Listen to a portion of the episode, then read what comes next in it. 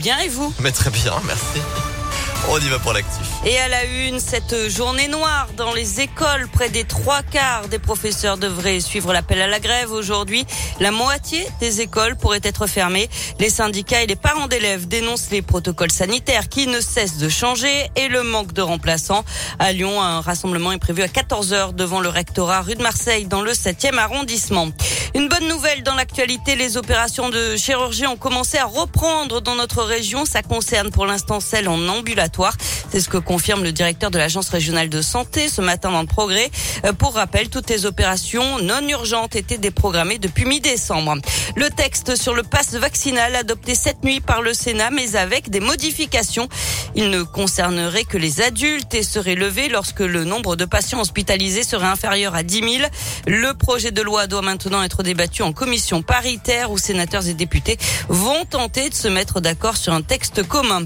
L'inquiétude des agents TCL face à la flambée de l'épidémie de Covid, le syndicat Force ouvrière a demandé à Keolis d'adapter les mesures de vente et de contrôle des titres de transport pour protéger les conducteurs. Les salariés réclament la condamnation de la porte avant des bus et des trams et la suppression de la vente des tickets à bord comme ce fut le cas à l'automne 2020. Et pour protéger les contrôleurs, le syndicat demande le rétablissement des contrôles à vue sans qu'ils aient à toucher les cartes ou les tickets.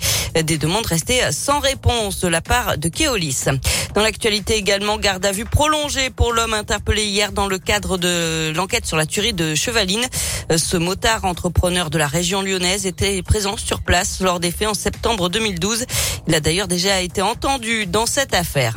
Deux ans de prison dont un ferme pour le propriétaire du manège de Neuville-sur-Saône dont l'accident avait coûté la vie un homme de 40 ans en 2018. Ce père de famille avait été éjecté d'une nacelle alors qu'il se trouvait à plusieurs mètres de haut. Un mot de foot avec un choc PSG OL dès les huitièmes de finale de la Coupe de France féminine. Le tirage au sort a été effectué hier. Le rendez-vous est fixé au 30 janvier. Enfin, bonne nouvelle, si vous avez un adolescent, le passe culture est élargi aux 15-17 ans. Il permet de payer des places de ciné, des livres, de la musique, créé au printemps dernier.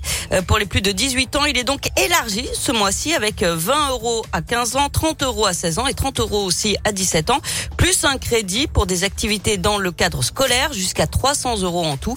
Sur l'année 2021, ce sont les livres qui ont obtenu le plus de dépenses liées au passe culture devant le cinéma.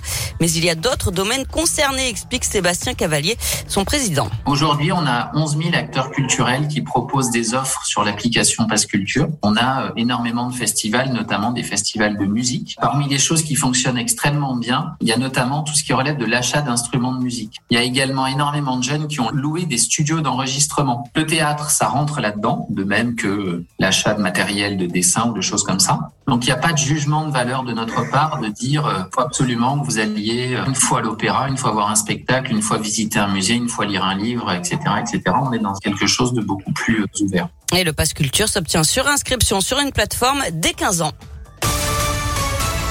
J'ai acheté une